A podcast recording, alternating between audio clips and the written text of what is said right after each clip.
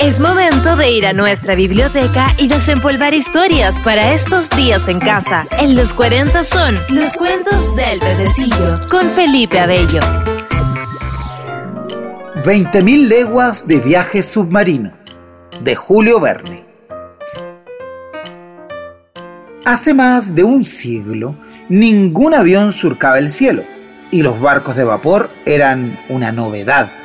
El gran miedo de muchos era por entonces los temidos monstruos oceánicos. Ese era el verdadero terror de los marineros. Para atraparlos, se preparó la fragata Abraham Lincoln, la más apta para su captura por aquellos tiempos. Junto con la tripulación viajaba el profesor Aronnax y su asistente, Consejo. Los dos, tras meses de viaje, terminaron haciendo amistad con el arponeador de ballenas Ned Land. Todo un personaje. Un día estaban los tres en cubierta cuando vieron a lo lejos algo que se movía. La tripulación se preparó para luchar con el monstruo, pero no hubo lucha. Una tempestad hundió el barco. Algunos hombres se ahogaron, otros intentaron salvarse a duras penas. El profesor y consejo nadaron uno al lado del otro. Horas más tarde, tras horas de nado y cansancio, el profesor y consejo fueron recogidos en un bote por su nuevo amigo, Ned Land.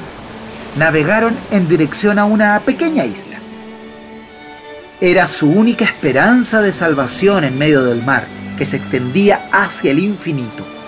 Al alcanzar la isla, se llevaron una sorpresa. No era una isla, se trataba de una construcción de acero.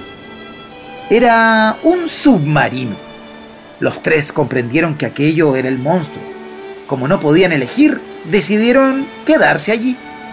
Los tres hombres bajaron hacia el interior del submarino y llegaron hasta una sala amueblada pero lujosamente. Allí una foca se adelantó hacia ellos, como hacen los cachorros. Fue entonces cuando apareció un hombre, quien ordenó a la foca quedarse quieta, para luego dirigirse a los recién llegados. Pueden entrar, pero les advierto que de entrada no se aceptan pasajeros momentáneos a bordo del Nautilus. Quien entra aquí se queda para siempre. El capitán Nemo comandante del Nautilus, invitó a los náufragos a almorzar. El profesor, Consejo y Ned encontraron hoy pero la comida exquisita. Nemo les dijo que todo venía del mar. Después del almuerzo, el capitán Nemo les llevó para que vieran cómo se recogían los ingredientes que utilizaban como alimento. Los hombres vestían ropas especiales y respiraban por tubos de oxígeno dentro de la profundidad del océano. Consejo vio un barco pirata encallado en el fondo del océano y al explorarlo vio algo brillante que llamó profundamente su atención. Sí, era un tesoro. De repente una enorme araña negra apareció pero de la nada. Ned, que se había vuelto para huir, volvió al ver a su amigo en peligro y arponeó a la araña. El capitán Nemo descubrió que Ned pretendía huir y ardió en rabia. Al volver al Nautilus, encerró a los dos en su camarote. El profesor protestó, pero el capitán respondió, cuando entraron en el Nautilus les dije que nadie sale de aquí. En el camarote, Ned empezó a estudiar, a estudiar mapas, todo lo que encontró lo estudió. Pensaba pedir ayuda, enviando mensajes dentro de botellas. Consejo, en tanto, se divertía jugando con la foca. Es que era tierna. Cuando el Nautilus subió a la superficie, los dos muchachos aprovecharon para arrojar sus botellas al mar.